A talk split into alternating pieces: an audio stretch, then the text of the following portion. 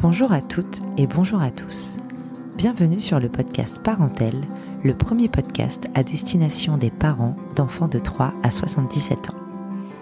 Ici, on s'intéresse à tout ce qu'il se passe dans la parentalité avec nos grands kids, ceux qui sont sortis de la période qu'on appelle la petite enfance. Alors oui, comment on fait après? Après l'accouchement, le postpartum, la petite adolescence, les biberons, les couches? Quels sont les enjeux?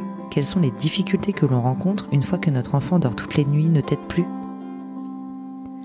De la rentrée en maternelle jusqu'au moment où nos enfants quittent le nid, en passant par les devoirs, les premiers amours, les premières sorties et la crise d'ado, comment on fait? Quelles sont les problématiques qu'on peut rencontrer avec un enfant de 8 ans? Comment on fait quand on a une tribu aux âges et aux besoins différents? Comment évolue la relation avec son enfant une fois qu'il est parti de la maison, une fois qu'il devient lui-même parent? Parce que je pense qu'il y a autant de conseils et de vérités qu'il y a de familles, sur ce podcast, je veux donner la parole sur ces sujets qui sont, à mon goût, un peu trop oubliés des médias disponibles sur la parentalité. Je discuterai ici avec des mamans, des papas, des professionnels de santé et de l'éducation, afin de répondre à toutes les questions que vous vous posez, vous, parents d'enfants de 3 à 77 ans. Je m'appelle Johanna, j'ai 32 ans et deux enfants en bas âge. Ils ont chamboulé ma vision de la vie et de la maternité, me poussent dans mes retranchements et me font me poser beaucoup de questions. Si à leurs âges j'ai de quoi nourrir ma curiosité via notamment des podcasts qui sont des mines d'or d'informations, je me rends compte qu'il est difficile de trouver l'équivalent en conseils et témoignages pour, en ce qui me concerne, les années à venir. J'ai donc décidé d'aller au front, en première ligne, pour chercher les réponses à toutes mes questions. Et je vous embarque avec moi. Il y a des histoires, des parcours, parfois des enchaînements d'événements qui font bouger les lignes de nos propres vies et rebattent les cartes de notre destin.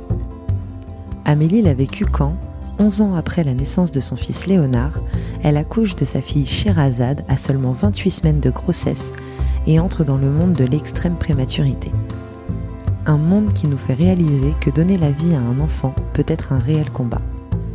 Car un bébé qui naît à moins de 6 mois de grossesse n'a pas eu le temps de se former correctement dans la chaleur du ventre de sa maman et n'a pas ses organes vitaux assez développés. Il faut se battre à tout prix, heure par heure, pour défier les statistiques et lui donner toutes les chances de survie. Aujourd'hui, Sherazade va bien et j'ai voulu rencontrer Amélie pour qu'elle me raconte comment elle a géré cette situation avec son enfant de 11 ans quand sa vie a été balayée par le tsunami de l'extrême prématurité. Amélie, je l'ai découverte il y a quelques années via son compte Instagram The Very Good Mother, qui est aujourd'hui en stand-by, mais sur lequel elle postait à l'époque des mèmes dénonçant les injonctions que subissent les femmes et particulièrement les mamans. Je l'ai rencontrée chez elle, à Paris. On a parlé de la séparation avec le papa de Léonard, de ses années de maman solo, de l'arrivée de son compagnon Hamza dans sa vie et de leur envie d'agrandir la famille. Elle m'a aussi raconté les mois d'hospitalisation, les semaines de réanimation et comment on fait quand tout ça se passe en plein Covid à quelques centaines de kilomètres de là où on habite. Je vous souhaite une très bonne écoute. Salut Amélie. Salut Jana. Euh, merci beaucoup. Merci de me recevoir chez toi. Impression d'aller chez une copine tellement j'ai vu cet appartement sur Instagram. Donc merci beaucoup. Merci pour, euh, pour euh, cette participation au podcast. Pour ceux qui ne te connaissent pas, est-ce que tu peux te présenter s'il te plaît? Oui, avec plaisir. Alors je m'appelle Amélie Chaléa. J'ai 37 ans. Et j'ai la chance d'être la maman de Léonard, qui a 12 ans donc j'ai eu assez jeune, quoi, 24-25 ans, et de chez Razad, qui est beaucoup plus jeune et qui a un an et demi à peu près. Ok. Qu'est-ce que tu fais dans la vie? Alors, ce que je fais dans la vie, j'ai longtemps travaillé dans un grand groupe de cosmétiques pendant 12 ans où j'étais directrice de la communication d'une de leurs marques au niveau international. En gros, pendant 12 ans, j'ai bossé dans la com et j'ai un peu gravi les échelons euh, en étant mère célibataire, euh, mais en construisant quand même une carrière où je suis passée de petite chef de projet euh, communication à directrice des événements et de l'influence au moment où l'influence naissait. Donc, c'était hyper intéressant euh, à faire des événements comme des festivals de Cannes, des Fashion Week, euh, des choses comme ça pour, euh, ouais, pour une grosse marque de cosmétiques et ensuite à être directrice de la communication internationale d'une autre marque de cosmétiques. Donc, j'ai fait ça pendant beaucoup de temps. Et aujourd'hui, je suis influenceuse, hein, je crois que c'est comme ça qu'on dit. Créatrice de contenu pour les banques. Créatrice de contenu, c'est ça. Oui, pour la banque, ça fait plus sérieux. donc euh, voilà, euh, donc je suis pas mal active sur Instagram. Euh, et puis j'ai créé ma marque solidaire Allez l'amour, qui est une marque solidaire et responsable. Ok. Mm. Ok, trop cool. Euh, bah, du coup, tu as déjà évoqué quelques sujets que, dont on va parler, mais c'est très bien. Euh, donc, euh, Léonard a 12 ans. Quel âge il avait quand tu t'es séparé de son papa? Ouh, il était jeune, hein, il avait quoi, deux ans et demi, trois ans, je pense? Il était en maternelle encore. Donc lui, il n'a pas de souvenir de ses parents ensemble? Ouais, ça c'est le grand truc, c'est un peu le truc qui brise le cœur. Euh, il nous dit, s'il a un seul souvenir de nous deux ensemble, apparemment on joue au foot euh, dans un endroit. Tu vois, il n'arrête pas de dire, euh, le seul souvenir que j'ai de toi et papa, c'est quand vous jouiez au foot sur la plage en Normandie. bon. Ça va, c'est un souvenir heureux, il pourrait se rappeler ouais, c'est cool, d'une engueulade. Ouais, je peux te dire qu'il y en a d'autres des souvenirs, donc je préfère qu'il se rappelle de celui-là. D'accord. Et du coup, à l'époque, tu te rappelles comment tu as géré ça ou est-ce que ça se gère un peu moins, entre guillemets, avec un enfant en bas âge? Non, ça a l'air tout autant. La séparation, ça a été très compliqué. Non, mais en plus, c'était une séparation très, très, très compliquée. Euh, donc voilà, c'était terrible. Euh, malgré tout, euh, oui, ça se gère une séparation à n'importe quel âge, je pense. Alors beaucoup, on allait voir des pédopsies, etc., mais aussi parce qu'il y avait d'autres enjeux. Où je, je vais pas rentrer dans le détail, mais où il y avait vraiment une situation extrêmement complexe à gérer. Maintenant, apparemment, c'est plus simple pour euh, des enfants plus jeunes d'accepter une séparation mmh. de leurs parents versus où on dit que entre, je sais pas, 6 ans, 10 ans, euh, c'est plus compliqué parce que les, les enfants ont plus de souvenirs familiaux, etc. Bon, je pense que d'une manière ou d'une autre, ça, enfin, je vais faire attention aux termes que j'utilise, mais ça peut rester un traumatisme, euh, mais ça peut surtout rester un traumatisme surmontable en fait. Mm. On a tous des traumatismes dans nos vies qui nous mm. construisent aussi. Euh, donc l'important, c'était qu'on le verbalise et qu'on lui en parle. Donc quand on a décidé de se séparer avec son papa, même si on était dans un moment de très très grand conflit, où c'était très difficile, je suis hyper admirative des couples qui arrivent à se séparer. Euh, dans le calme et la bienveillance et ça aurait vraiment été un rêve pour moi mais ce n'est pas du tout du tout ce qui s'est passé bon même si la situation était très très très complexe et euh, un peu euh, chaotique quoi on a quand même fait en sorte de lui parler à deux et de formuler même s'il était très petit hein, enfin c'est ça, deux ans et demi, c'est quand même très petit. Deux ans et demi, mmh. trois ans, c'est petit, quoi. Mmh. Il était en maternelle.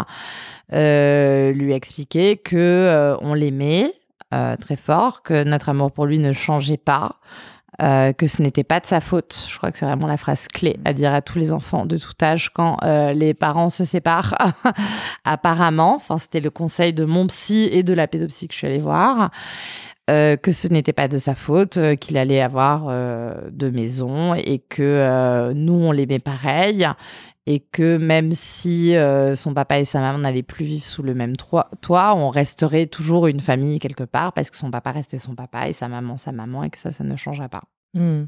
Ouais, quand je te disais euh, peut-être un peu plus facile entre guillemets parce qu'après chaque histoire est différente et chaque séparation est différente aussi, euh, c'est que j'imagine qu'à deux ans et demi, quand on dit à un enfant bon bah voilà papa et maman ils sont mmh. plus amoureux mais on t'aimera toujours etc, mmh. ça amène beaucoup moins de questions qu'à 6 ans, 8 ans. Euh, j'ai l'impression en tout cas que la réponse de l'enfant derrière elle est peut-être plus simple pour les parents que à gérer plus tard. Après tu as tout ce qui est de l'ordre du non dit tu vois, parce que c'est vrai qu'un enfant à cet âge-là verbalise peut-être moins ou exprime moins ses émotions ou c'est moins les mmh. identifier. Mmh. Ça veut pas dire qu'il les ressent pas. Ça ne veut pas dire que c'est pas là et que et que voilà. Mais euh, mais oui, en tout cas, euh, de, de ce côté-là, c'était pas très difficile à gérer. Après, euh, je fais un énorme trigger warning sur mon cas, c'est-à-dire que un, la séparation a été extrêmement chaotique, mmh. mais euh, j'ai l'enfant le plus cool du monde. C'est-à-dire que chose que je n'explique pas rationnellement. j'ai beaucoup de chance. Léonard facilite toutes les situations. Depuis toujours? Depuis toujours, même les plus compliquées, tu vois. Et je me demande si peut-être c'est pas aussi dû à ça que quelque part, tu vois, il s'est construit dans une espèce d'adversité Mm. où il a été confronté à des difficultés assez jeunes, comme la séparation de ses parents, même si on a tout fait pour le préserver Mm. de choses plus complexes, quoi. Mais bon, voilà. Et du coup, c'est un enfant, enfin en tout cas un être humain, parce que maintenant il est pré-ado et je pense que c'est une vraie définition de son caractère, qui va être très observateur et qui va toujours faire en sorte que tout le monde autour de lui se sente bien et d'éviter au maximum le conflit, quoi. Ah ouais. ok. Ouais. Ah il bah, se c'est- construit vraiment en Ouais. opposition au conflit, ne veut pas de conflit dans sa vie. Ok. Donc tu vois, peut-être que finalement c'est une trace de Mm. ça, même s'il était très jeune. Oui, oui, c'est vrai. C'est vrai, c'est vrai. Alors qu'on a tendance à dire en général que, que à, ce- à cet âge-là, ils prennent exemple sur nous. Et bah peut-être que c'est pas non plus le cas de tout le monde dans toutes les situations et que Léonard, il a pris le, le parti de dire non, moi en fait, euh, Ouais. inconsciemment, parce qu'il avait que deux ans et demi, mais moi en fait, ça, je, j'en veux pas, quoi. Donc, euh, Ouais, donc euh, ouais.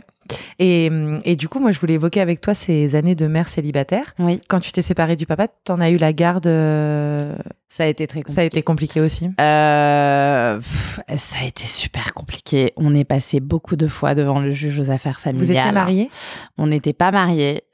Euh, on n'était pas mariés et il y a eu un enjeu. Alors ça, qu'on sait assez peu, mais c'est compliqué, je trouve, pour euh, certaines euh, femmes. C'est-à-dire que j'ai été obligée à un moment de quitter notre domicile pour euh, faire en sorte que les choses soient le plus apaisées possible. Je ne pouvais pas rester chez moi parce que c'était trop compliqué, il y avait trop de tensions. Donc j'ai été obligée de partir, de prendre un autre appartement qui n'était pas euh, à deux numéros de là où j'habitais, si bien que Léonard était scolarisé euh, dans l'école qui était à côté de cet appartement, si bien que euh, bah, on n'arrivait pas à trouver un accord parce que moi j'avais un job à temps plein, etc., ce qui n'était pas le cas de son papa. Euh, donc j'ai fait une demande pour qu'il soit scolarisé dans l'établissement à côté de chez moi, demande qui au tout premier jugement a été refusée. Donc le tout premier jugement, on est passé au JAF. J'ai même pas eu la garde de mon fils. J'avais un droit de visite et d'hébergement. Je peux te dire que c'était compliqué. Et euh, ça, c'est grave, je trouve, dans le système aujourd'hui. Il y a beaucoup de femmes qui sont obligées, pour plein de raisons, de quitter le domicile conjugal, euh, pour des raisons de sécurité également, qui malheureusement ne le quittent pas parce qu'elles ont peur euh, de ne plus voir leurs enfants ou de se faire retirer la garde de leurs enfants. Donc, pour l'avoir expérimenté, je peux te dire que c'était certainement une des pires journées de ma vie. Malgré tout, euh, l'expérience a fait que très vite, euh, euh, les choses se sont rebalancées parce que c'était compliqué pour son papa de s'en occuper tout le temps. Et puis d'autres événements que je vais pas détailler ont fait que très vite j'ai récupéré la garde pour le coup complète. Euh, à ce détail près que c'est très important pour moi que Léonard et son papa aient une euh, relation et parce que son papa est un très bon papa et très aimant en tant que papa, euh, même s'il y a d'autres problèmes par ailleurs. Et donc, ça m'a toujours tenu à cœur, même dans des moments complexes, parce que je vous laisse imaginer que pour passer 5-6 fois devant le juge aux affaires familiales, il y a eu des, euh, juge aux affaires familiales, on n'y va pas de gaieté de cœur ou sans raison. Donc, il y a eu des choses complexes à gérer que je détaillerai pas, mais... mais en gros, euh, aujourd'hui, j'ai la garde de Léonard et son papa le voit un week-end sur deux et la moitié des vacances scolaires. Sachant qu'aujourd'hui, son papa ne vit plus à Paris, il vit en Normandie. Euh, mais ce qui est super parce qu'il vit à côté de sa famille, donc ils vivent dans un village où il y a euh, les grands-parents, son papa, les oncles, les tantes, tous les copains. Enfin, c'est un petit univers euh, génial pour Léonard qui a une très très jolie relation avec son papa. Et maintenant, tout est super et apaisé. Bon, après, ça fait longtemps qu'on s'est séparés. Et son papa l'a même parfois plus certaines vacances ou parfois deux week-ends de suite. Il y a, que sais-je, un anniversaire ou quelque chose comme ça. Euh, donc, pour dire à tous les couples là qui galèrent à, à se mettre sur la gueule, enfin, au sens figuré, hein, Ouais, ouais. sens qu'on ne se tape pas, on est bien d'accord. Mais, euh, ou, euh, ou aux personnes qui viennent de se retrouver mère ou père célibataire et qui se disent, Enfin voilà, est-ce qu'un jour on va y arriver? Je peux vous dire qu'avec le papa de Léonard, on vient d'une situation extrêmement conflictuelle, très compliquée avec beaucoup de jugements où je où je voyais pas le bout du tunnel quoi, c'est vraiment très complexe et en fait un jour euh, ça s'apaise et ça va mieux donc il faut continuer d'y croire. Et puis surtout les enfants grandissent, ce qui facilite les choses. Ça peut prendre du temps, mais ça, ça finit par s'apaiser. Quoi. Euh, je pense que c'est un bon message d'espoir pour, euh, pour des parents. Euh, et donc, du coup, donc tu as passé quelques années en tant que mère célibataire avec ton enfant à quasiment plein temps, du coup, à part un week-end sur deux. Hum, est-ce que tu peux nous raconter aujourd'hui, qu'est-ce qui te marque de ces années de mère célibataire?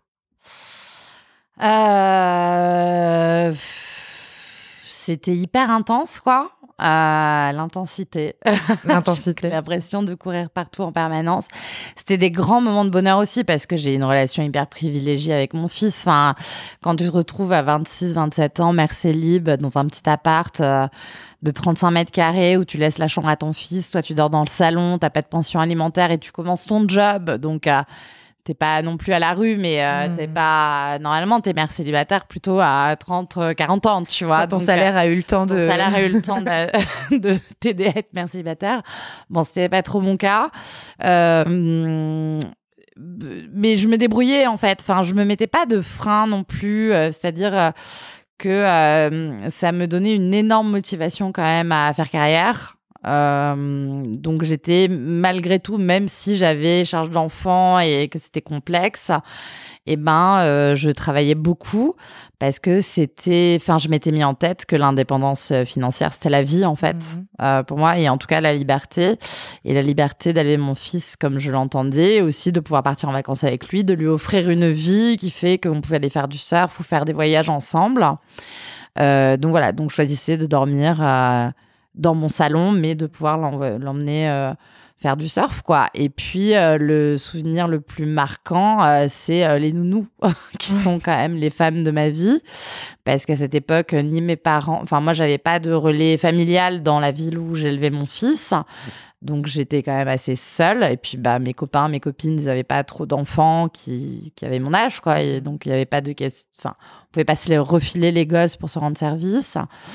Euh, et puis, donc, des nounous, beaucoup de nounous et d'autres copines merci libre, plus âgées que moi pour le coup, mais euh, qui me rendaient pas mal de services. ouais. notamment une copine qui était ma voisine de palier, qui avait une fille hein, qui avait le même âge que Léonard, où ils étaient très copains et on était vraiment. Euh, bah ouais, on se rendait plein de services, quoi. Il y a plein de fois me garder Léonard et tout. Et on passait un peu notre life ensemble. Hein. Mmh. Ouais. Euh, ah, je crois que c'est Noël dernier où tu as mis un post sur Instagram qui m'a un petit peu marqué, où, euh, où tu, tu, te revoyais avec ton sapin de Noël ah, seul avec Léonard. Et j'ai trouvé cette image tellement parlante où je sais plus ce que tu mets dans le post, mais que, euh, bah, en gros, tu avais été acheté ton, en tant que mère célibataire, quoi, ton sapin de Noël toute seule, que tu as porté toute seule pour mettre la magie de Noël dans, dans ton petit appart avec ton fils. Et, et ouais, et j'avais, enfin voilà, cette image m'avait m'avait marqué et, et j'imagine, enfin, je pense qu'on on a, on a aucune idée de tous les dessous de ce côté de parents célibataires, euh, comme tu dis en plus, enfin avec le, le travail, euh, courir après l'argent pour euh, mm. élever ton fils comme tu le veux, et en même mm. temps courir après le temps pour passer du temps avec ton fils. Enfin voilà. Ouais, ouais, ouais. C'est pour ça que je te demandais ce qui avait été le plus marquant. ouais, le, sapin de Noël, c'est un vrai truc. C'est un hein. vrai, ouais. C'est. Puis le moment où tu dois le jeter et t'es toute seule là à te trimballer ton sapin de Noël et t'es là, mais où est-ce qu'on jette ce truc? Ça met des épines partout et dans la rue, tu ne croises que des mecs qui portent des sapins de Noël. tout sec. Et là, vraiment, il y a des moments où vraiment tu peux te mettre à pleurer. Pour peu qu'ils se mettent à pleuvoir, je peux te dire là, tu dis là, euh, série Netflix, on y va là. on envoie les violons en chial. bon, c'est qu'un sapin, c'est pas grave. Non, hein, c'est pas grave, mais, à, ce moment-là, ouais, à ce moment-là, le sapin, il prend. Ouais, non, mais c'est comme je me rappelle d'une fois où, euh, pareil, ouais, j'avais passé le Noël avec le nain et le et le jour du nouvel et, je m'étais dit tiens le 1er janvier je vais l'amener euh, parce qu'il n'y a pas de raison que pour nous que ce soit pas la fête non plus je vais l'amener à Disneyland. Et j'ai amené Léonard un 1er janvier toute seule à Disneyland sous la pluie. Bon. C'était il a adoré hein. moi j'ai moins adoré. C'est-à-dire que vraiment le moment de Noël à Disneyland c'est vraiment le moment des familles. Ah on faisait mille heures de queue entourés de familles heureuses qui étaient autant saoulées que nous mais eux ils étaient ensemble. Et je putain Vraiment, c'est dur. en essayant de matcher des gens sur Tinder pendant la queue, tu vois ou pas? Il y avait personne parce qu'ils étaient tous en famille. non, ils étaient tous en gueule de bois. C'était le lendemain du 31 décembre. Et toi, t'es là comme une conne dans la queue de la maison hantée de Disneyland, en train de te dire, mais pourquoi, à un moment, je suis plutôt pas mal, là, il s'est passé quoi? Voilà. Euh, et ça a duré combien de temps? Enfin, euh, au bout de combien de temps Hamza est entré dans vos vies? Ouais, longtemps après. Euh, attention, parce que je dis mère célibataire, mais il y a eu des phases où j'étais pas vraiment. Enfin, il y a des phases où j'étais en, couple, en fait. T'avais présenté déjà des amoureux à Léonard euh, avant Hamza? Deux, ouais. Euh, des relations stables. Après, j'en ai eu plein d'autres que je ne lui ai hmm. pas présenté. Mais parce que je mettais pas mal de barrières, quoi. Je ramenais pas tout le monde dans ma vie. J'avais vraiment ma vie sans mon fils le soir où je sortais d'ailleurs beaucoup à cette époque de ma vie. Euh, parce que c'était mes seuls moments de respiration. Donc, euh, je bouquais des nounous, je calais euh, Léonard chez ma, ma copine Mère Célib comme moi. Et du coup, ça nous permettait de se faire des soirées. Oui, parce que tu disais, tu avais 26 ans à l'époque. C'est vrai que 26 ans, c'est la période jeune, où tu, vois. Ouais, et puis comme tes, tes, tes, potes n'avaient pas d'enfants, donc j'imagine que bah oui. ça sortait, ça faisait la fête. Quoi. Exactement. Donc, du coup, tu t'aménages comme ça une espèce de double vie où tu arrives à sortir, mais tu gère ton enfant le lendemain pendant que les autres sont en gueule de bois. Donc c'est vraiment une super expérience. Et euh, non, non, j'ai eu quand même des relations euh, longues, mais écoute, euh, avant de retrouver quelqu'un et de refonder une famille, voilà, je me suis séparée, j'avais 26 ans, et là j'ai rencontré Hamza, j'avais 36 ans, donc il y a quand même 10 hmm. ans, un peu moins de 10 ans. Euh, parce que je suis nulle hein, moi en date et tout ça, faut savoir. Pardon, hein, tout paraît très flou, mais vraiment, je n'arrive pas à fixer les dates, ni les dates d'anniversaire, ni les âges des gens. Mais oui, c'est ça. Il y a, y, a, y a, un peu moins de dix ans où j'étais pas euh, en couple de manière à refonder une famille. Euh, j'ai eu deux histoires longues, euh, des hommes que j'avais présentés à Léonard et qui ont été dans notre vie. Euh, ma relation avant Hamza, je suis quand même restée trois à quatre ans avec quelqu'un, mm-hmm. donc c'était long. Mais cette personne ne voulait pas d'enfant. Euh, on vivait pas ensemble dans le même appartement, même s'il était souvent chez moi. Il avait un chez lui, j'avais un chez moi. Et euh, donc, c'est en ça que dans mon mindset, j'étais quand même mère célibataire, même si j'étais en mmh. couple. Souvent, je dis j'étais mère célibataire en couple. Oui, oui. Parce que la charge euh, familiale, la charge mentale de la famille, c'était sur moi, quoi. Même si on faisait des trucs ensemble, on partait en voyage, il s'entendait très bien avec Léonard, c'était quelqu'un de très sympa. C'est pas du tout pour le critiquer ou quoi. Mais on n'était pas du tout dans une démarche de partage familiale en mmh, fait. Mmh. Oui, oui, je vois. Déjà, en ne vivant pas ensemble, forcément, ça.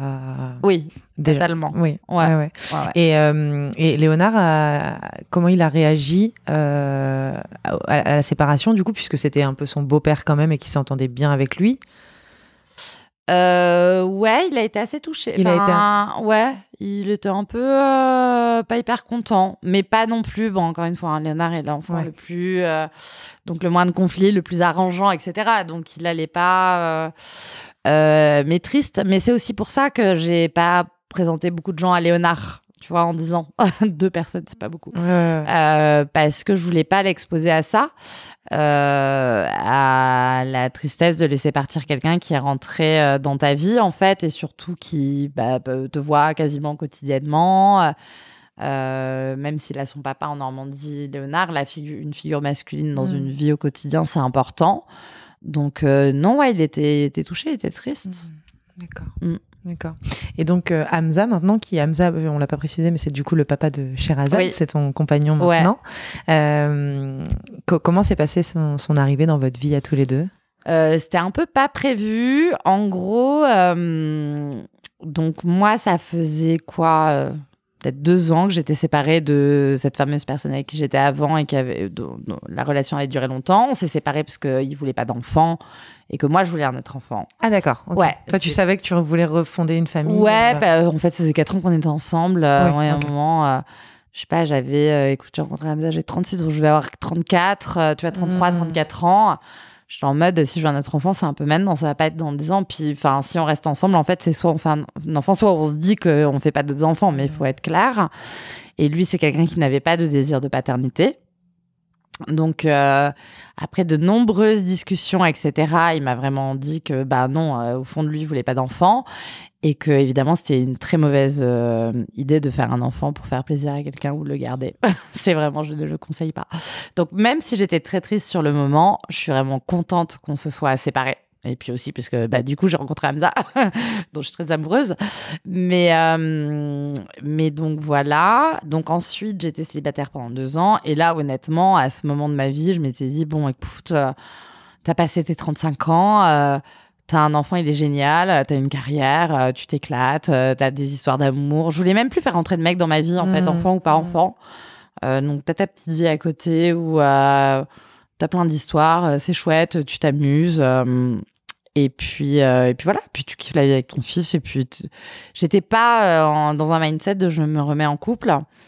Euh, pour tout te dire, j'étais même en train de préparer un voyage autour du monde avec mon fils, où j'avais, j'étais en train de négocier un congé sabbatique avec ma boîte.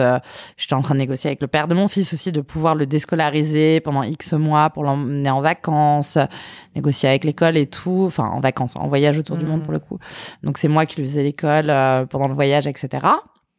Donc j'étais en mode, moi je vais partir 3 à 6 mois, enfin je me remets pas en couple, enfin voilà, enfin Mhm. en gros euh, je profite de la vie. Et puis euh, je suis allée à Will of Green et euh, là j'ai rencontré Hamza devant un concert. Ok. C'était un copain euh, du mec d'une copine. Et donc, on s'est rencontrés comme ça. et au début, on a commencé à se fréquenter, mais c'était pas. Enfin, le soir où je l'ai rencontré, je n'allais pas parier sur le fait que j'allais passer ma vie avec lui, si tu veux. en gros, on s'est plus, on s'est fréquenté, mais c'était assez léger. Euh, et puis, petit à petit, euh, tu vois, un, deux mois après, euh, je, je pense que ouais, on est vraiment tombé amoureux un ou deux mois après, en faisant plus ample connaissance.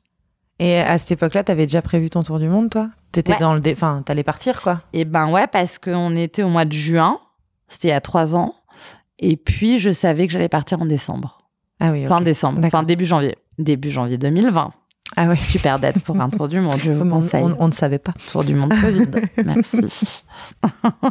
D'accord, d'accord, ok. Et tu l'as présenté vite à Léonard? Alors, euh, je l'ai présenté pas hyper vite à Léonard, mais quand même assez vite, euh, puisque en fait tout est allé très vite en vrai. Euh, on s'est rencontrés en juin, disons qu'on s'est officiellement mis ensemble, je sais pas moi, mi-juillet, début juillet, et puis on est tombés très amoureux comme au début d'une histoire d'amour.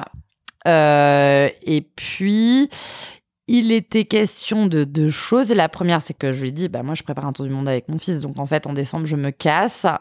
Et mon plan, c'était de faire. Alors, au début, je voulais faire six mois. Puis finalement, j'ai fait trois mois de tour du monde parce que j'avais pas forcément les moyens de faire plus. Et puis, avec mon boulot, c'était compliqué de partir plus longtemps. Le père de Léonard, machin. Donc, l'idée, c'était qu'on fasse un mois d'Amérique latine et deux mois d'Asie. Tu vois, avec euh, Amérique latine, faire plein de pays différents, et puis l'Asie, faire le Japon, parce que c'était le rêve de Léonard, ça coûte très cher. Mhm. Donc faire une partie Japon et une autre partie, on allait plus se poser et faire du surf à Bali. Pour avoir un truc un peu plus en mode on fait du yoga, on réfléchit à la vie, on fait du surf. Mon idéal de vie. Euh, et donc, euh, et donc, en gros, très vite, il m'a dit, mais ça tombe bien parce que moi, tous les ans, je prends mes vacances au mois de janvier, donc euh, je pourrais partir avec vous au mois de janvier. Je lui ai dit, attends, je ne sais pas, c'est mon projet avec mon fils, donc je ne sais pas si je te connais depuis deux secondes et demie, si j'ai envie que tu viennes avec nous. Donc on s'est dit bon bah écoute, on se laisse le temps, la rentrée, etc. On voit, on fait un point début novembre. Si début novembre on est toujours amoureux et que ça marche bien entre nous, euh, peut-être que tu viens faire un mois sur les trois de tour du monde avec nous. Euh, bon bah il se trouve qu'on s'est très bien entendu et qu'on était toujours très amoureux en novembre. Il se trouve même que tu sais pour financer en gros mon voyage, je devais débloquer ma participation et mon intéressement là que j'avais dans ma grosse boîte Mhm. et que pour débloquer ça, si tu le débloques comme ça, tu payes plein d'impôts, mais que tu as des cas de déblocage anticipé où tu payes pas d'impôts, notamment euh, se paxer ou se marier. Et donc un jour, je dis à Hamza, je sais au mois de septembre, un truc du genre bon bah alors sinon je vais me paxer avec ma copine euh, machine euh, machinette euh, pour pouvoir débloquer ma participation mon intéressement il m'a regardé il me dit pas du tout tu vas te paxer avec moi en fait je vois pas pourquoi tu te paxerais avec qui que ce soit d'autre alors qu'on est amoureux donc bah on s'est paxé Ok. et vu qu'on savait qu'on allait se paxer, je me suis dit, il faudrait peut-être qu'il rencontre mon fils, vu que je vais me paxer avec cette personne. Et non, pour être honnête, en rentrant des vacances de l'été, où on s'était vu par l'intermittence, parce que lui, il travaillait beaucoup avec sa galerie d'art, il faisait des expos un peu partout en France. Donc on se rejoignait, mais à chaque fois, j'avais pas Léonard. Et donc à la rentrée en septembre, tu vois, ça faisait déjà deux, trois mois qu'on était Mhm. ensemble, je lui ai présenté Léonard. Et, euh, et ouais, c'est plutôt bien passé. Enfin, ils ont bien accroché. Hmm. Mm. Alors, rapide, oui, et en même temps, je, je, je sais pas parce que j'ai jamais vécu, mais j'imagine que quand t'es folle amoureuse, Oui, dis pas. bah, je tu dis pas, ouais, mois, ah, ça fait trois mois, non, je vais encore attendre deux mois. Ouais, ouais, tu- je- Puis c'est, du coup, t'es folle amoureuse et de l'autre côté, Léonard, c'est l'amour de ta vie. Ouais. T'as Oui, envie de tout mixer, de oui, tout matcher, Léonard, quoi. il est pas bête en fait. Il voit sa mère en permanence au téléphone ou en FaceTime. Donc je suis là genre Euh, maman, tu parles encore à Hamza? tu vas me le présenter ou pas? Oui oui, je vais te le présenter. Attends d'être sûr. Je crois que c'est assez sûr. maman, Attends en fait, là. encore un mois, Léonard, s'il te plaît. Ouais. Donc voilà. D'accord. Et donc, du coup, il est parti un mois avec vous. Et du coup, on s'est paxé au mois de novembre. Et du coup, on est tous partis euh, fin décembre euh, en Amérique du Sud. Et tant mieux parce que je peux te dire, on a fait cinq pays en un mois. Donc c'était hyper intense et on a fait pas mal de routes, notamment en Bolivie. Et euh, moi, je conduis très mal. Donc j'étais bien contente qu'Amza soit là pour conduire. Et puis aussi, euh, c'était une expérience incroyable de faire un mois euh, tous les trois en Amérique du Sud. Pour le coup, ça éprouve vraiment la cellule familiale, tu vois. Ouais. Mm. Ouais, ouais. Qui est toute euh, neuve, toute jeune. Ouais. C'est le, le meilleur test, en fait. Ouais, Enfin, ouais, ouais, ouais. Ouais, c'était assez chouette. Ok. Ok. Et donc, ils se sont bien entendus et c'est parti. Et... Hyper bien entendu. Après, voilà, Hamza, c'est quelqu'un qui euh, aime les enfants, je sais pas comment te dire, mais c'est vraiment un mec qui a la fibre paternelle. Lui, très vite, il m'a dit d'ailleurs qu'il voulait un enfant. Alors moi, j'étais, attends, on va voir, calme-toi. Parce que moi, là, justement, j'avais plutôt fait une croix dessus. Enfin, je m'étais pas dit que ça allait être dans mes, dans mes plans euh, là, maintenant, vu que je le voulais et que finalement, ça s'était pas passé. Et puis, euh, non, c'est quelqu'un qui... voilà, Hamza, quelque part, c'est un peu un grand enfant. Tu vois, c'est un mec euh, qui adore, euh, par exemple, il peut jouer pendant des heures à la PS5 avec mon fils. il adore, tu vois, donc, euh, ou aller faire un basket avec Léonard, tu vois, Mm. il, il aime trop. Donc, euh, oui, ils sont plutôt super bien entendus, ouais. Ok. Mm. Et, euh, et donc, ensuite, tu as eu un enfant avec Hamza, Ouais, Sherazade. ouais, Et je sais qu'elle est née euh, extrême prématurée. absolument. Et je sais que tu en as beaucoup parlé dans, Ouais. dans des podcasts et sur ton compte Insta. Et moi, ce que j'aimerais savoir, c'est hum, Léonard dans cette histoire, parce qu'on Ouais. parle évidemment beaucoup de Sherazade et c'est complètement normal. Mais comment on, comment on gère euh, Parce qu'en plus, euh, si je ne dis pas de bêtises, au début, tu as été hospitalisé euh, à Lyon. Oui, Donc, Léonard était à Paris. oui. Comment on gère un enfant de 11 ans dans, dans ce, Ouais. ce, ce tsunami, clairement euh, hein. Ouais, j'imagine. Ouais, c'est compliqué. Euh, bah, c'était compliqué en fait parce que effectivement, comme tu l'as dit, euh, on était parti en week-end pour le baptême de mon filleul. D'ailleurs, Léonard était avec nous. Moi, j'étais à la moitié de ma grossesse et puis on était parti pour deux jours, quoi. Hmm. Et en fait, j'ai fait une hémorragie. Enfin bon, je vais pas rentrer dans les détails que j'ai déjà beaucoup racontés, mais je me suis retrouvée hospitalisée en urgence à l'hôpital. Donc, je suis restée un mois en grossesse pato, alitée, à perdre du sang, et là, Sherazade n'était pas encore née. Et ensuite, encore deux mois derrière, à partir du moment où elle est née, parce qu'elle était trop fragile pour être transférée. Mhm. Donc concrètement, euh, bah, Léonard, la première semaine, elle l'a passé à Lyon euh, chez ses cousins, quoi, parce que c'était la panique, on savait pas euh, Ouais. ce qui allait se passer. Euh, moi, je m'en rendais pas compte au début, mais en fait, mon pronostic vital était engagé au début, donc euh, il y avait aussi un, un truc comme ça qui faisait peur. Euh, en plus, on était en plein Covid, donc on était pas au de deuxième, visite, troisième pas de- confinement, je sais ouais. plus, donc c'était très très très restreint les visites. Donc il a pu venir nous voir à l'hôpital, mais très peu de fois. Et donc assez vite, au bout d'une semaine, il a fallu le faire remonter à Paris parce que lui, il fallait bien qu'il aille à l'école en Mhm. fait. Euh, donc heureusement, mon père et ma belle-mère sont montés à Paris. Euh, lui est à la re- mon père est à la retraite et ma belle-mère pouvait travailler en télétravail vu que de toute façon c'était le confinement confinement, ouais. euh, et sont venus vivre avec Léonard D'accord. À Paris. Ce qui est super parce que je pense que ça fait au-delà du support euh, logistique, ça fait un énorme support psychologique euh, pour Léonard. euh, d'avoir deux référents Qui connaît très bien. qui connaît très bien, qui sont ses grands-parents et qui pouvaient prendre soin de lui aussi Mhm. psychologiquement.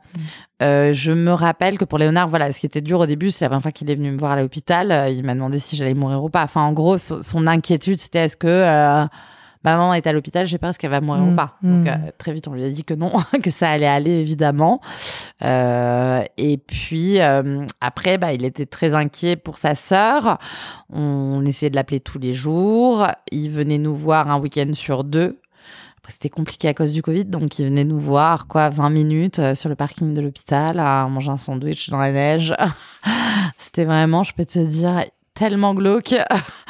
Mais bon. Ça, c'était une fois que tu avais accouché, parce qu'avant, tu pouvais même pas, t'étais Ouais, absolument. Ouais, ouais, ouais. Euh, ça, c'était une fois que j'avais accouché. Donc, euh, voilà, quoi, on faisait comme ça. Mhm. On lui envoyait des photos et des vidéos, mais pas trop au début, parce que c'est très, très impressionnant, les bébés en couveuse. Dans, en temps normal, dans les néonates, les frères et sœurs ont le droit de venir une fois par semaine, un après-midi par semaine, voir les bébés. Bah là, à cause du Covid, ce n'était pas possible. Donc, c'était compliqué aussi de raconter ce qui se passait sans qu'il y ait de support visuel. Donc, on lui montrait certaines photos, mais pas trop pas Avec des angles un petit mais peu. Voilà, ouais. tu vois, même, tu vois, je me surprends aujourd'hui à mettre plus de choses sur Instagram où je mets plus de moments un peu euh, durs Mm. que au moment où on le vivait, Oui.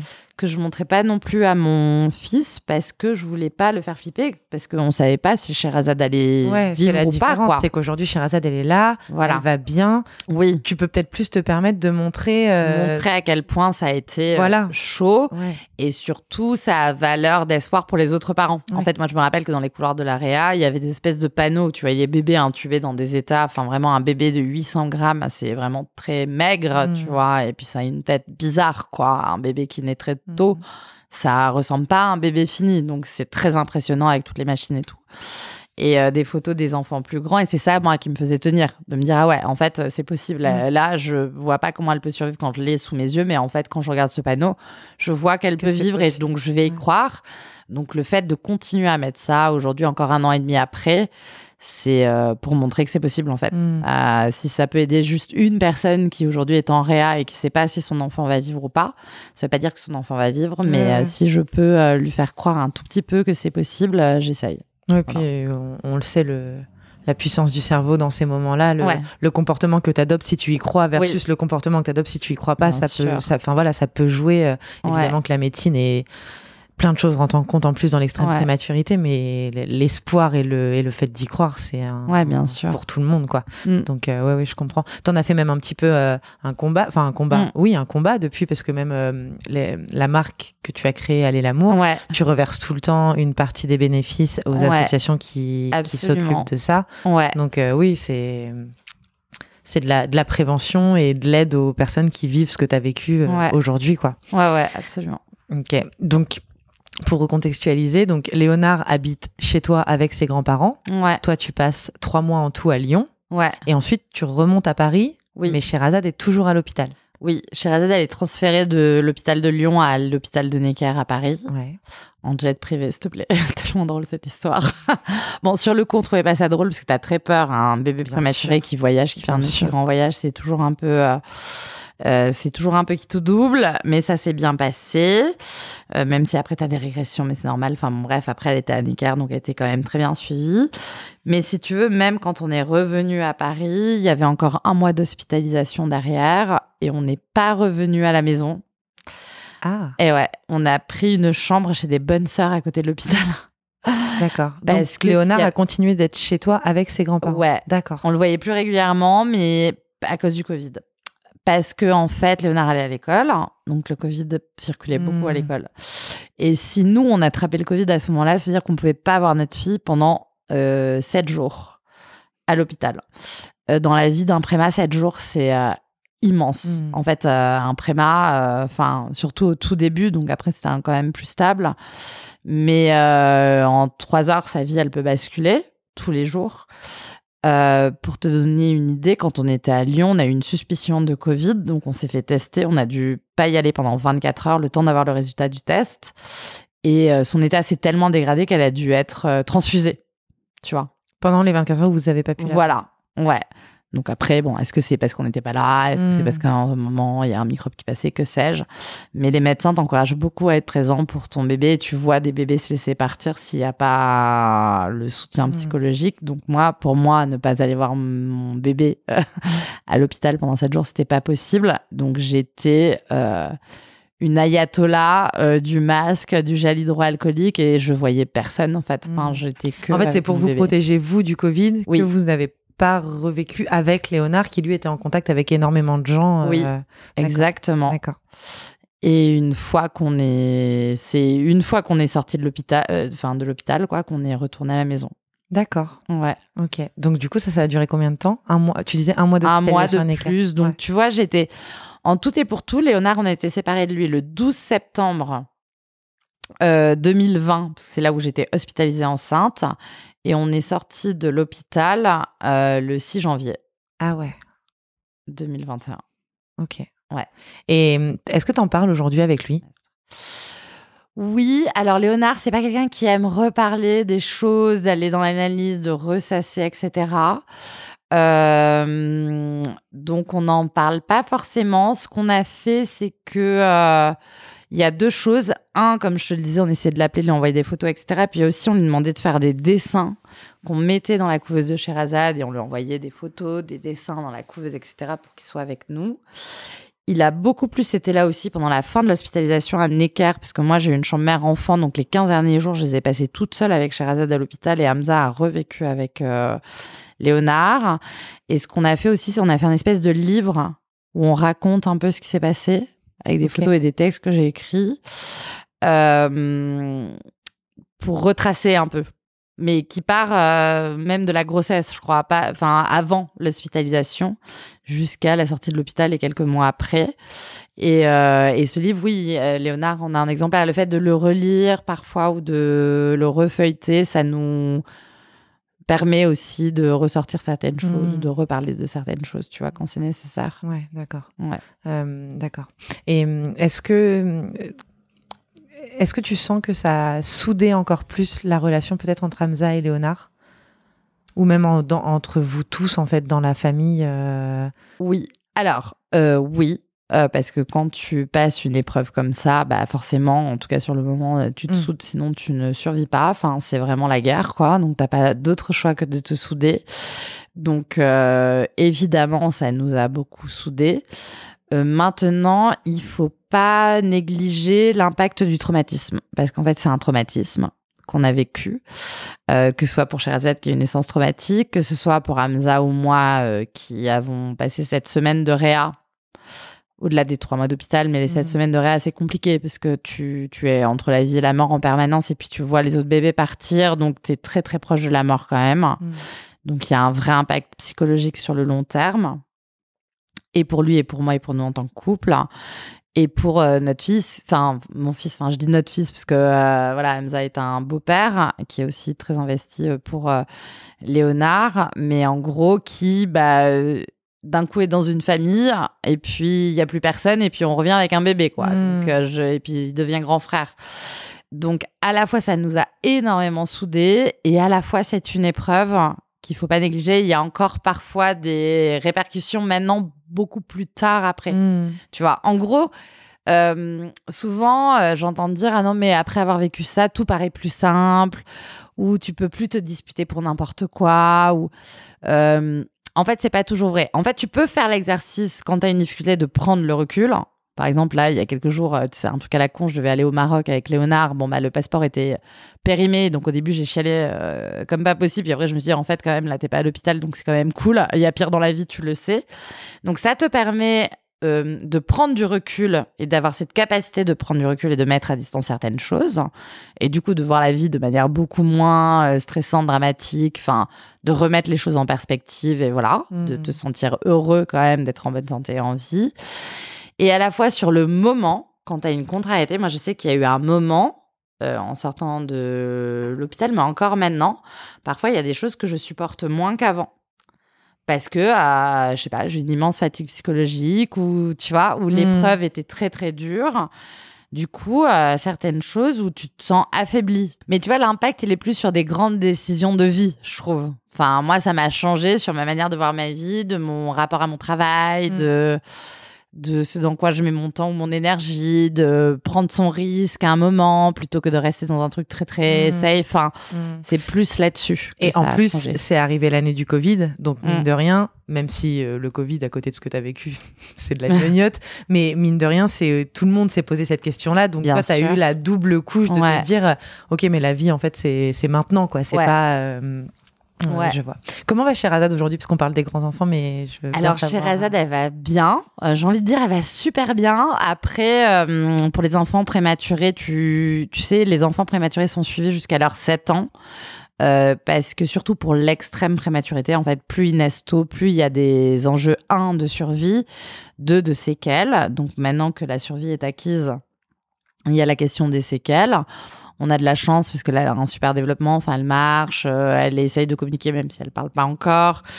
Euh, et euh, voilà, il y a plein de trucs qu'elle arrive à faire. Elle a des petits retards sur certaines choses, mais en fait, c'est tu sais, elle est très suivie à l'hôpital par une pédiatre du réseau de la prématurité, par le CAMS qui suit les enfants handicapés. Elle n'est pas reconnue comme handicapée, mais il y a des points de vigilance, donc ils la suivent, mais elle n'est pas handicapée. Et mais en fait, si tu veux, moi, je lui fais hyper confiance. Enfin, et puis après, mes souvenirs de Léonard sont pas hyper précis en termes de quand est-ce qu'il a appris à marcher, à parler, machin. Mais je suis vraiment pas inquiète. Enfin, Ouais. je. Puis on compare pas de toute façon et on de compare façon, encore on compare moins. Pas. Ouais. On compare encore moins, j'imagine, avec euh, moins. euh, un enfant Ouais. prématuré. Ouais, mais vraiment, je.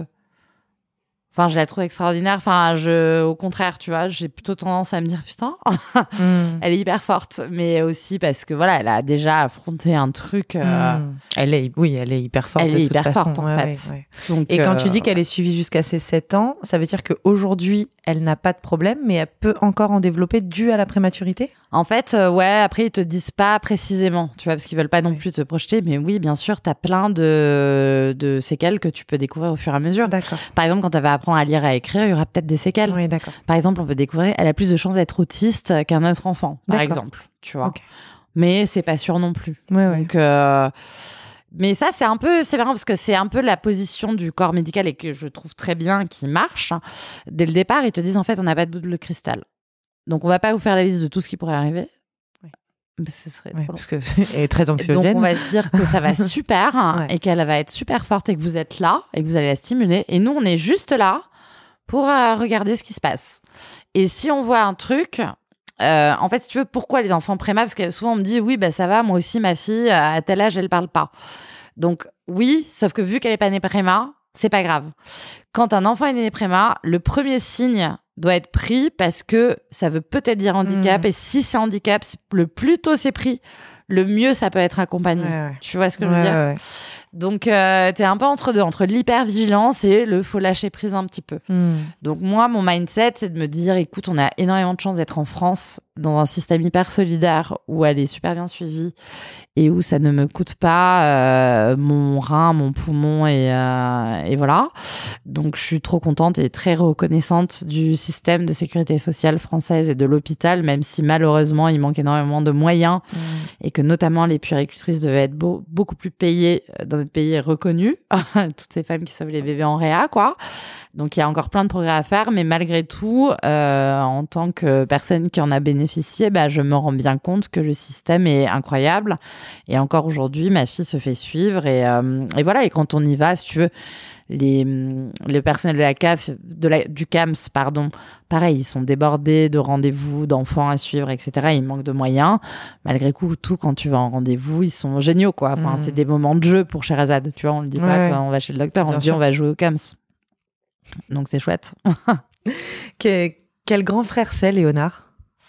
Alors, Léonard, c'est un grand frère euh, aimant, euh, raisonnable euh, et attentif, je dirais. Ouais. Tu vois, ouais. Vraiment, il aime profondément sa sœur. Il joue avec elle.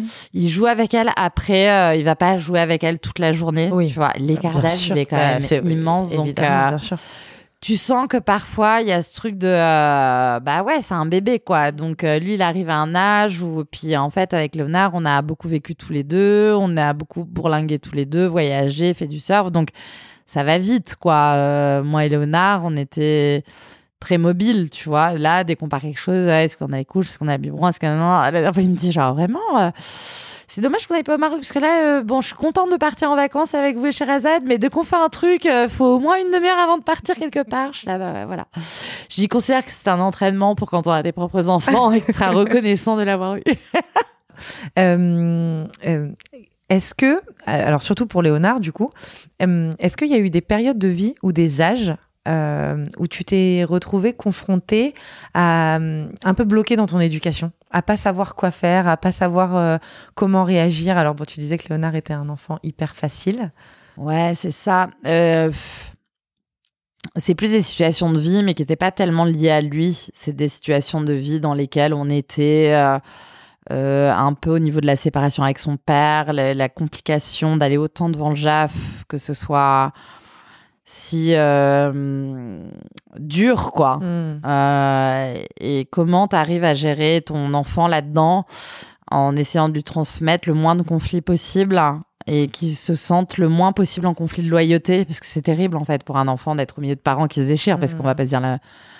Enfin, on se déchirait avec son père. Après, on se déchirait, on essaie de pas se déchirer devant lui et qu'il le sente pas. Mais Ouais. malheureusement, Ouais, il a euh, deux ans et demi, il est là, quoi, euh, Ouais, donc, ça euh, sent ouais. tout. Mm. Euh, mais même en fait, je pense, on même après, parce qu'en fait, les, les passer six fois dans le JEF, c'est des années, tu vois. Ouais. Donc, c'est des événements qui se produisent, qui font que tu décides de ressaisir le JAF, parce que tu considères qu'il y a un moment où il faut reprendre, machin, Mm. rétablir des choses. Et comment t'expliques ça à ton fils, tu vois? Mm. Comment euh, tu lui expliques que voilà, euh, peut-être que le mode de garde va changer, peut-être qu'il va voir son papa un week-end sur deux, la moitié des vacances scolaires, au lieu d'une semaine sur deux, pourquoi. Bon, ça, c'est compliqué. Donc, euh, euh, moi, dans ces moments-là, j'ai pas hésité à aller voir des pédopsies, en fait. C'est ce que j'avais demandé. Ça, ça, T'as la la sensation que ça vous a aidé? Ouais, Ouais. oui, oui.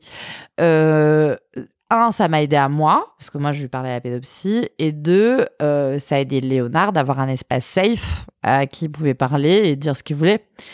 Euh, moi, je sais que je sais pas du tout ce qu'il a dit à la pédopsie, tu vois, et je Mm. trouve ça très bien, Oui, bien justement. Mais tu sais s'il parlait? Ouais, ouais, il parlait. Ouais, il parlait parce que, notamment, bah, la pédopsie derrière a produit des trucs pour euh, rapport au jugement, etc. Tu vois, Ok. moi, j'ai pas l'essence même de ce Mm. qu'il a dit, mais, euh, mais voilà. Et du coup, euh, au-delà de ça, en tant que parent, ça aide parce que tu culpabilises en permanence, en fait. Tu as l'impression d'être responsable du potentiel mal-être de ton enfant. Euh, et donc, euh, la pédopsie t'aide aussi à prendre une part de, pas de responsabilité, mais arriver à faire sortir les choses et les émotions de, de ton enfant qui veut pas forcément te dire pour Mm. euh, parce que voilà Léonard c'est quelqu'un qui fait en sorte de beaucoup protéger son entourage tu vois Ouais, ouais. donc euh, ouais c'était chouette c'est bien je conseille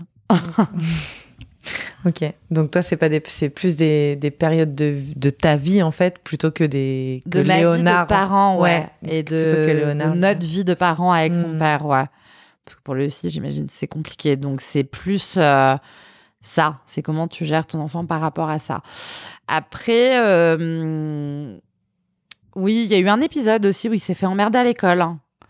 Euh, où il s'était fait taper par un, un gosse Euh, mais là, ouais, là, je suis pas passée par la pédopsie. Là, je suis allée voir euh, le gosse et, et sa mère pour lui expliquer Ouais, c'est vrai que c'est une bonne question. ça. Comment ça se gère ça euh, Ouais. Ouais. Bon, je sais pas si je l'ai géré de la meilleure manière, mais ça a été super efficace en tout cas.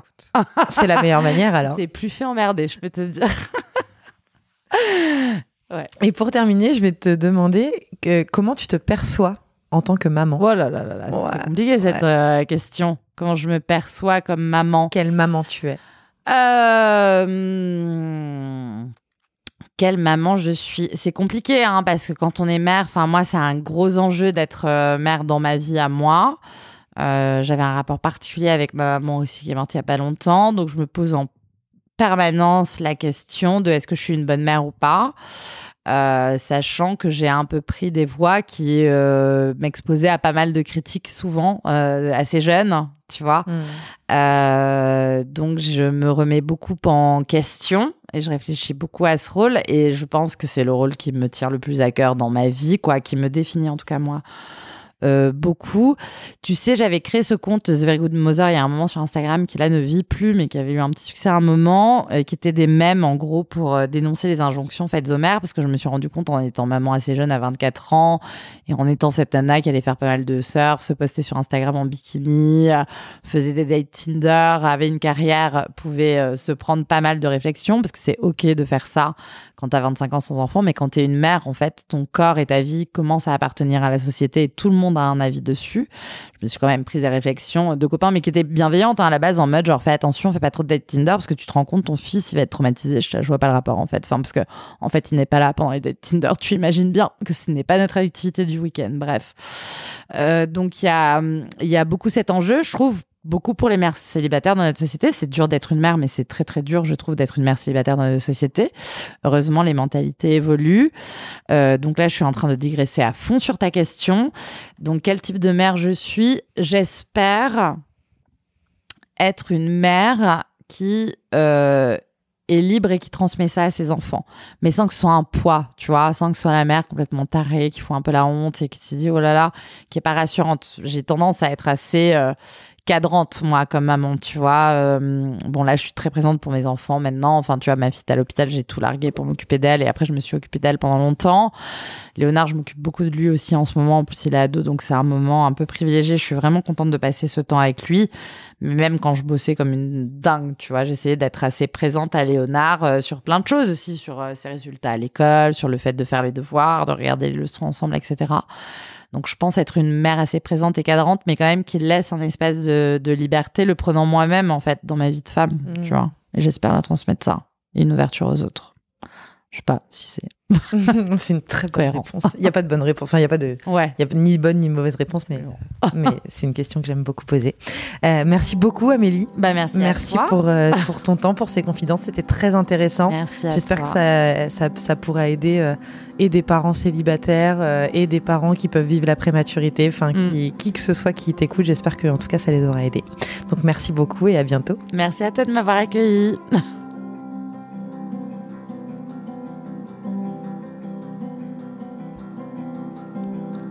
C'est la fin de cet épisode. J'espère qu'il vous a plu. Merci de l'avoir écouté jusqu'ici. Je remercie à nouveau Amélie d'avoir partagé avec moi son expérience et son parcours en espérant que ce témoignage pourra aider des parents, quelle que soit leur situation. Si vous aimez ce podcast, vous pouvez le soutenir en vous abonnant à Parentèle sur votre plateforme d'écoute, en lui mettant 5 étoiles et un petit commentaire sur Apple Podcast, et en partageant les épisodes qui vous plaisent sur vos réseaux sociaux. Je vous souhaite une très bonne semaine et vous donne rendez-vous mercredi prochain pour un nouvel épisode de Parentèle.